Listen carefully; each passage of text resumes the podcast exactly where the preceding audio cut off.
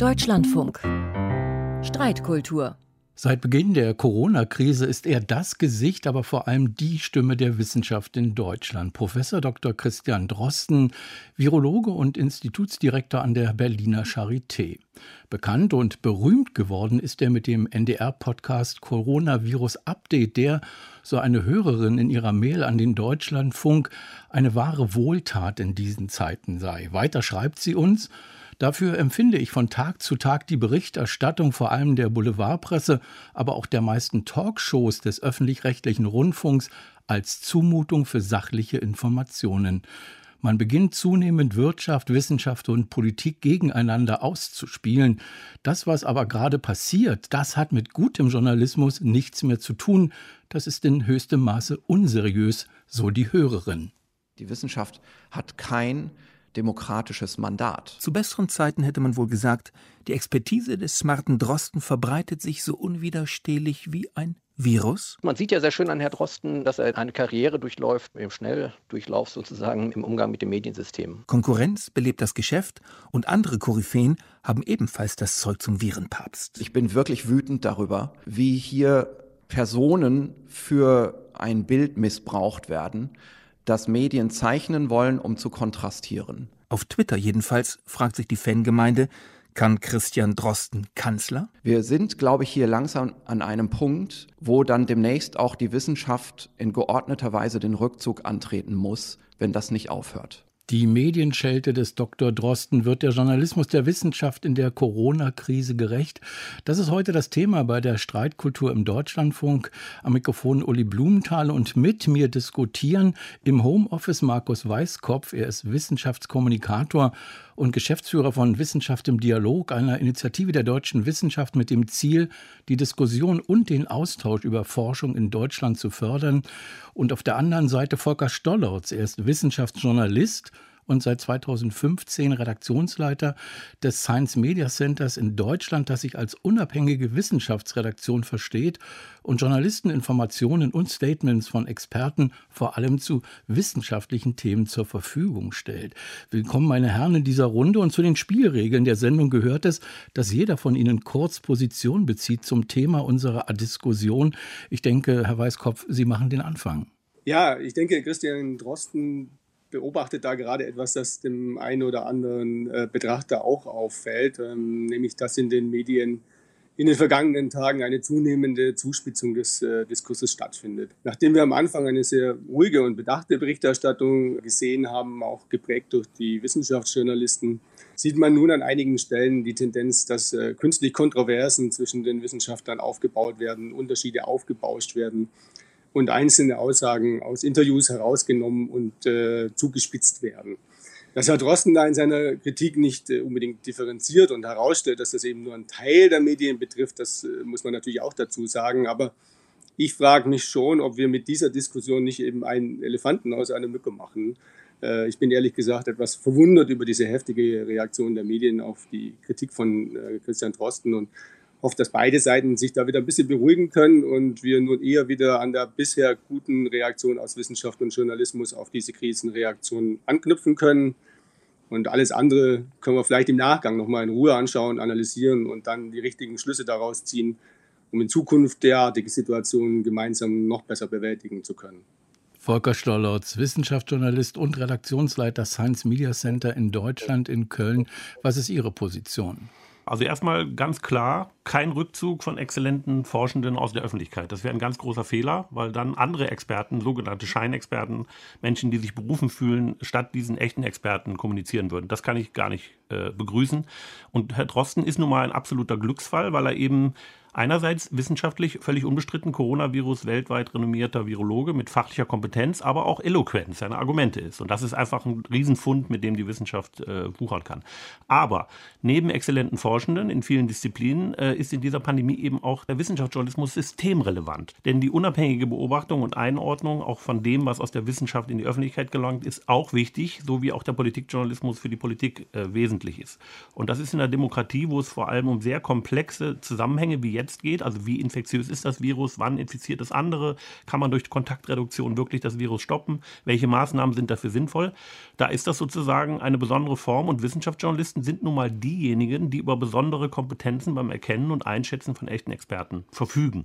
Und wenn wir da sozusagen jetzt den Pool der Experten für die Wissenschaftsjournalisten verknappen und stattdessen vielleicht andere Journalisten dann äh, mit den Experten sozusagen in Talkshows kommunizieren, aber dann nicht mit der gleichen Kompetenz die Expertenauswahl vornehmen können, dann laufen wir in der Tat in eine Gefahr. Aber verknappen die Experten nicht selbst den Zugang zu ihrer Expertise inzwischen? Also uns gelingt es häufig nicht, jetzt zum Beispiel am Montag in Forschung aktuell einen Experten zu bekommen, der nach 14 Tagen Lockdown sagt, was sind eigentlich die, die Entwicklungen, was sind die Zahlen? Hat es sich bewährt, war es richtig, diese Entscheidung zu treffen?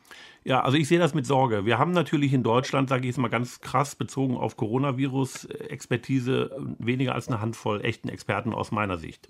Und Herr Drosten ist natürlich der, der Topmann dafür. Und deswegen wäre mein Plädoyer von Anfang an gewesen und auch wir im Science Media Center versuchen das natürlich Kontakt zu diesen relevanten Wissenschaftlern zu halten und dass wir zum Beispiel in Form von virtuellen Pressbriefings natürlich diese Expertise sehr vielen Kollegen zugänglich machen können, die dann wiederum ihre kritischen Fragen stellen können, die sie an Herrn Drosten gerne richten würden. Wenn er nämlich sich selber sozusagen nur noch per Podcast, was ja wunderbar ist, äußert, dann verknappen wir sozusagen diese sehr knappe Expertise. Und wenn er sich dann sozusagen aufregt, dass viele Leute dann sozusagen anfangen zu interpretieren, was hat er gesagt, wie hat er das gesagt, was hat das bedeutet, was er gesagt, man kann ihn aber nicht mehr direkt fragen, dann ist das ein Problem. Und äh, Markus Weiskopf, ich würde auch gerade die Wissenschaft sozusagen auffordern, diesen Zugang und auch den breiten Zugang von den Fachkollegen an diese, zu diesen wenigen guten Experten weiterhin sicherzustellen. Das wäre ein Fehler, wenn der jetzt sich zurückzieht und sagt, ja, das ist mir jetzt alles zu viel, ich mache das nicht mehr, ich forsche nur noch. Markus Weißkopf, die Frage an Sie. Christian Drosten, das haben wir ja auch in der O-Ton-Collage gehört, macht gerade eine Art Schnelldurchlauf in Sachen Wissenschaftskommunikation. Was ist die Lektion, die er lernt und die wir sehen, die Wissenschaftler lernen? Naja gut, ich glaube, er ist jemand, der sicherlich schon äh, vor Beginn der Krise auch ein guter Kommunikator war und der sicherlich da auch schon an anderen Stellen seine Erfahrungen mit den Medien gemacht hat. Äh, ich glaube, das hat man, hat man auch äh, gemerkt. Äh, ich glaube, das ist jetzt nochmal äh, eine stärkere Extremsituation, äh, die ihn wahrscheinlich auch äh, extrem herausfordert und ähm, wo er dann eben vielleicht nochmal zusätzliche Erfahrungen macht, die ihn irritieren und wo er dann vielleicht an der einen oder anderen Stelle, das habe ich ja auch gerade schon gesagt, dann auch mal mit seiner Kritik ein bisschen über das, über das Ziel hinaus äh, schießt.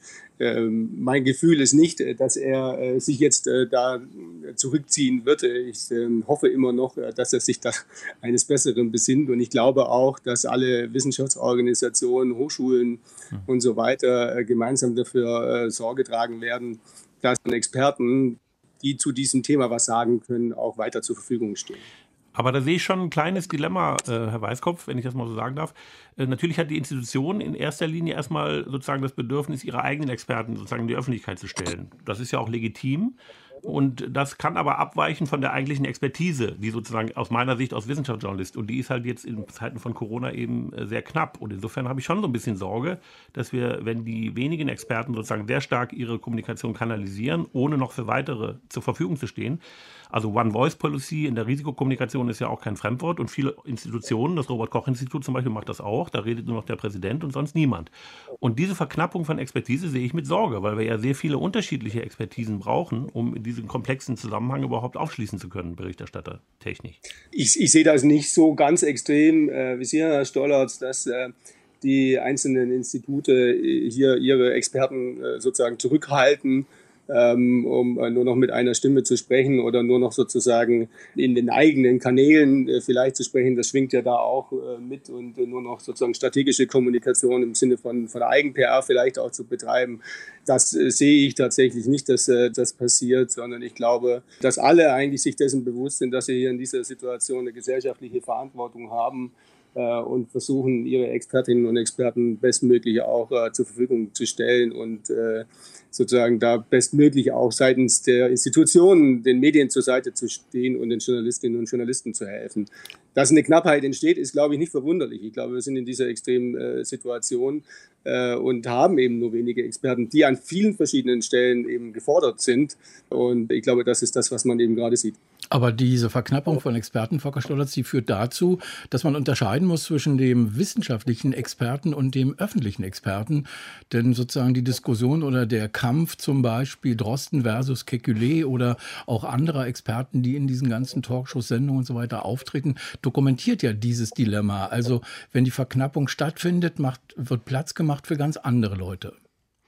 Ja, also ich würde sagen, das äh, hat natürlich die zwei Seiten. Es gibt halt Experten, die drängen in die Öffentlichkeit, obwohl sie, was sozusagen meinen Expertencheck äh, ergeben würde, und das ist vor allem die Reputation, die jemand in seinem Forschungsfeld erworben hat, und wenn man sich da die beiden genannten Personen nebeneinander legt und einfach ganz nüchtern anschaut, dann ist völlig evident, dass der eine der beiden eben zu der Spitze zählt und der andere in der virologischen Forschung zu Corona bisher nichts beigetragen hat und trotzdem sich öffentlich äußert.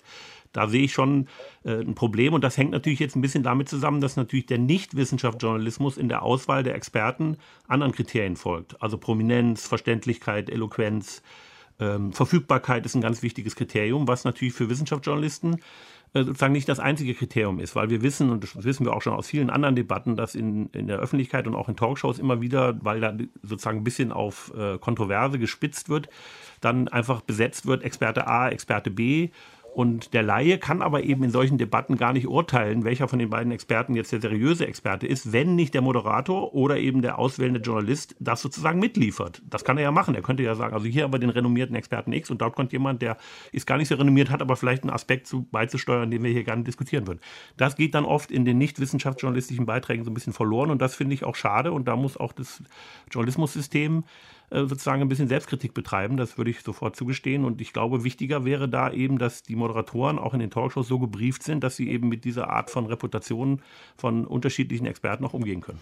Markus Weiskopf, machen wir immer die gleichen Fehler im Journalismus, wenn es an Krisenzeiten geht oder anders gefragt, was muss sich ändern im Umgang der Medien mit den Wissenschaftlern in solchen Situationen? Naja, ich glaube, wir haben ja gesehen, dass die Wissenschaftsjournalisten beispielsweise einen wirklich hervorragenden Job gemacht haben, jetzt auch äh, gerade zu, zum Anfang der Coronavirus-Pandemie. Und ich glaube einfach, dass äh, wir gucken müssen, wie wir auch mittel- und langfristig äh, die Stellung der Wissenschaftsjournalisten in den Redaktionen, in den Medien stärken können damit eben gerade in den Talkshows äh, zum Beispiel oder auch in anderen Bereichen es nicht mehr passiert, äh, sozusagen das relativ unreflektiert dort äh, Expertinnen und Experten auftauchen. Darüber diskutieren wir ja auch immer wieder zwischen Wissenschaftskommunikation und Wissenschaftsjournalisten. Aber ich glaube, wir sollten vielleicht gerade diese äh, Krise doch nochmal zum Anlass äh, nehmen, da nochmal etwas deutlicher zu werden gegenüber den Verlagen, gegenüber den Redaktionen, um da nochmal Druck zu machen in diese Richtung. Ich wollte aber auch nochmal zu einem anderen Punkt was sagen. Und ich glaube, auch da müssen wir ein bisschen mittel- und langfristig denken. Also wie kriegen wir das eigentlich hin, dass mehr Expertinnen und Experten zur Verfügung stehen und eben so eine Verknappung in einer, so einer Krisensituation eben nicht so stattfindet. Natürlich ist nicht jeder Wissenschaftler äh, bereit, äh, eben sich auch nach, äh, nach draußen zu begeben und in die Öffentlichkeit zu begeben. Ich glaube, das ist auch ein schwieriger Job. Nicht alle haben auch die kommunikativen Voraussetzungen. Nicht alle haben das Training, äh, das man vielleicht auch dafür braucht.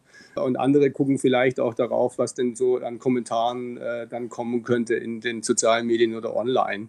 Das ist das eine. Und wenn man dann noch eben sieht, dass es eben seitens des Wissenschaftssystems auch nicht wirklich gewertschätzt wird, wenn man das tut. Das hat ja Herr Drosten auch schon das eine Mal oder andere Mal erwähnt, dass eben Wissenschaftskommunikation zu betreiben für die Wissenschaftlerinnen und Wissenschaftler nicht unbedingt gewinnbringend ist, ja, sondern im Gegenteil oft in der Fachcommunity äh, nochmal kritisch äh, beäugt wird. Und ich glaube, das müssen wir dringend umdrehen und konkrete Incentivierungen auch bereitstellen für Wissenschaftler, die sich da auch rauswagen und äh, Wissenschaftskommunikation betreiben. Volker Stolotz. Ja, ich wollte noch mal auf einen Punkt hinweisen, der mir irgendwie sehr wichtig ist. Und das ist natürlich, die Wissenschaft ist extrem disziplinär verschachtelt aufgestellt. Das heißt, es gibt nicht den Erklärbären, den Experten für alle möglichen Aspekte. Und man muss ja auch noch mal dran erinnern, was wir hier zurzeit machen mit dem Shutdown in Zeiten von Corona, ist sozusagen das Runterfahren einer komplexen Volkswirtschaft, ja, und zwar mit massiven ökonomischen Auswirkungen.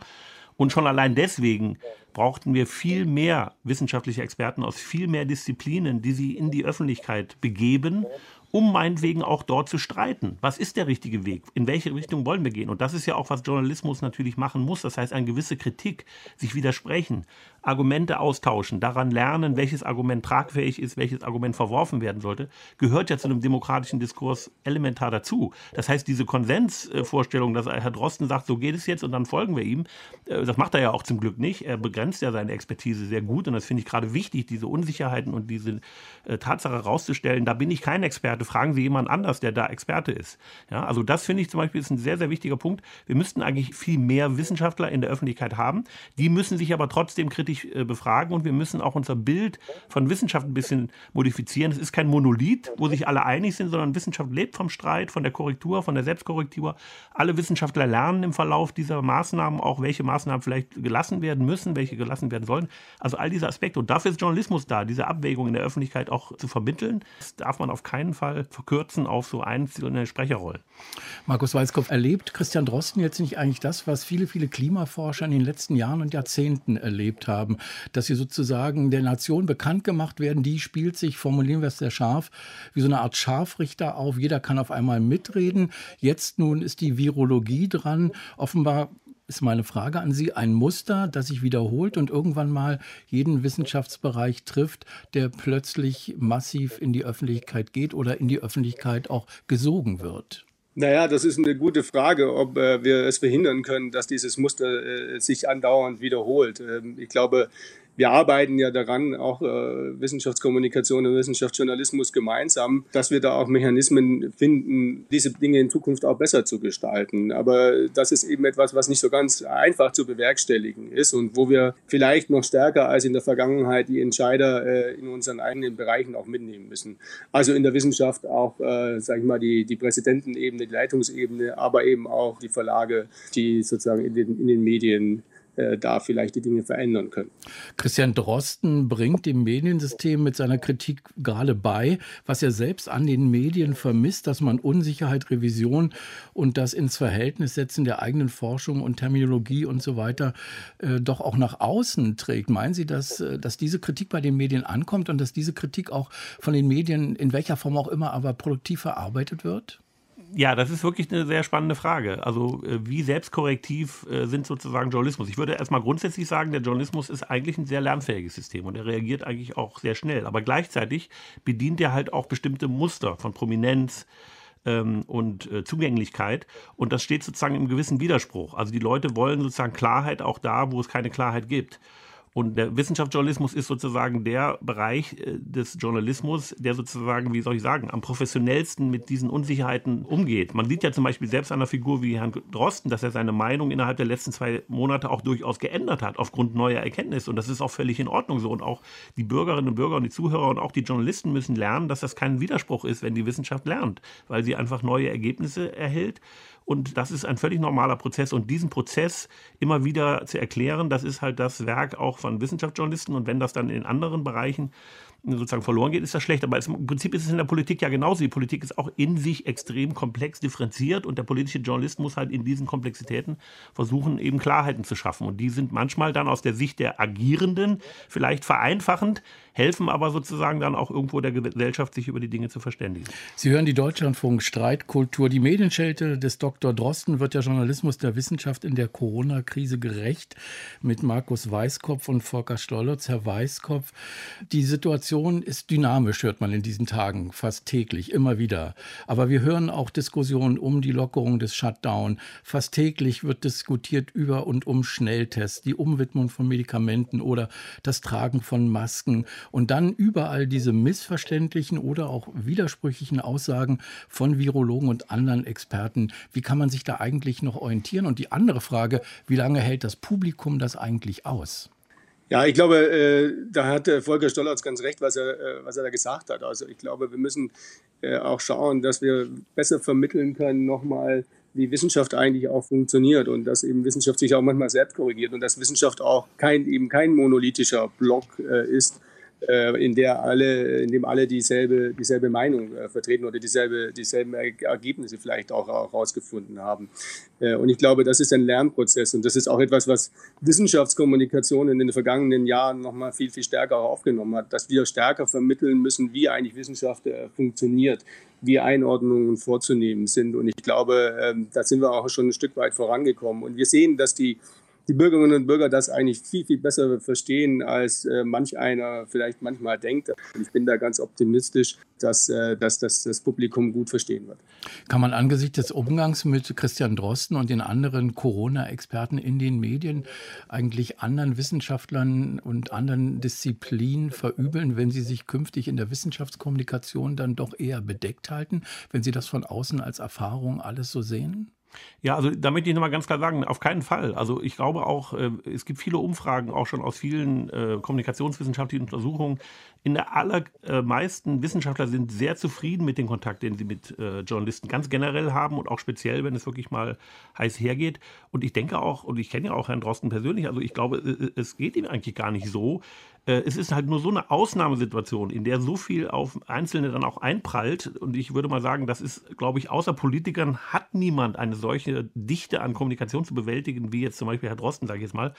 Und das ist halt eine absolute Ausnahmesituation, dass da mal dann auch ein paar Missstimmigkeiten auftreten, finde ich, hat jetzt gar keine strukturellen Gründe, wahrscheinlich. Also in diesem speziellen Fall würde ich jetzt mal sagen. Ich, ich habe eher Sorge, dass generell äh, das Problem ist halt, wie schaffen wir es systematischer, äh, diese Themenkarrieren auch nicht in so eine allgemeine Kakophonie äh, ausarten zu lassen. Also es muss, glaube ich, mehr auch in den journalistischen Formaten Strukturen, Landkarten, Orientierungspunkte, äh, wo man sozusagen sich auch als einsteigender Leser orientieren kann, ohne praktisch den ganzen Tag ununterbrochen Nachrichten zu lesen und dann auch jedes Gerücht einmal äh, durchgedreht wird. Ich glaube, das wäre auch, glaube ich, noch eine Rückwirkung vielleicht ins System Journalismus, dass wenn die Zeiten schon außergewöhnlich sind, dass dann eben Orientierung, äh, auch eine gewisse Ruhe und auch eine gewisse Sachlichkeit vielleicht ein Mittel ist, um praktisch, äh, dass auch alle da mit diesem ähm, doch absolut Ausnahmeereignis einfach auch umgehen lernen. Sie haben eben das System Journalismus angesprochen. Das ist ja nicht so ein monolithisches System. Sie haben die Fahne hochgehalten für den Wissenschaftsjournalismus.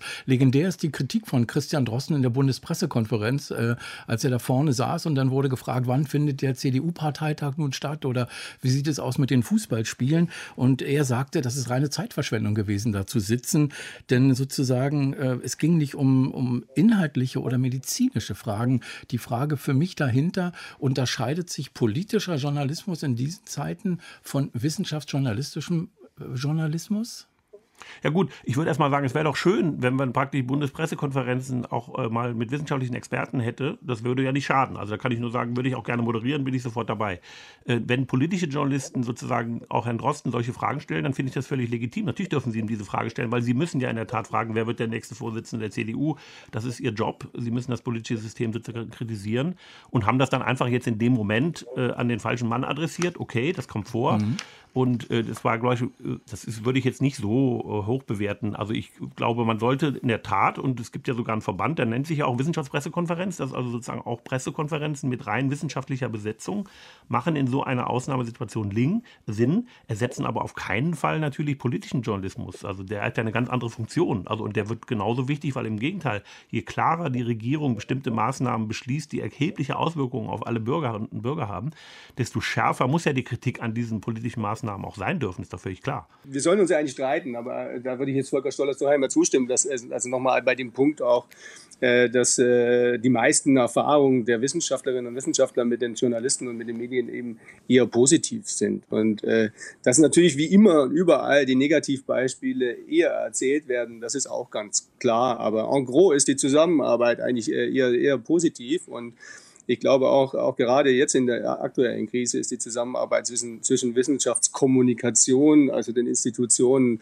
äh, und den, den Journalisten ziemlich gut gelaufen. Und äh, das heißt trotzdem, dass wir uns Gedanken machen müssen, wie wir das in Zukunft vielleicht noch besser hinbekommen, wie wir in konkreten Situationen noch mal besser zusammenarbeiten und unterstützen können, gerade auch äh, das Science Media Center beispielsweise, ja. ohne dabei unsere Rollentrennung aufzugeben. Ich glaube, das ist noch mal ein großes, äh, ein großes Thema. Und man muss natürlich ganz klar sagen, das sehe ich natürlich mit Sorge. Ich bin ja nun im Kontakt mit sehr, sehr vielen Redaktionen, Wissenschaftsjournalisten, Journalisten aller Ressorts, dass natürlich das Mediensystem auch ökonomisch auch voll in eine Krise reinrennt. Und sozusagen, wenn ich mit Blick auf äh, die Ressourcen mir anschaue, wo in der Wissenschaft die Gelder hinfließen, haben wir ja auch immer schon verlangt, dass da mal nochmal drüber nachgedacht wird. Ich glaube schon, dass wir wirklich eine existenzielle Krise auch im, äh, sozusagen in dem Journalismus, der sich da praktisch selbst finanzieren muss, haben.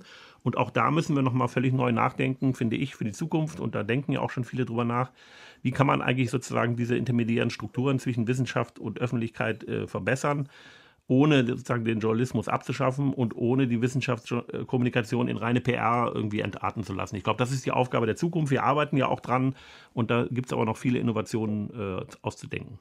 Das war die Streitkultur im Deutschlandfunk. Die Medienschelte des Dr. Drosten wird der Journalismus der Wissenschaft in der Corona-Krise gerecht.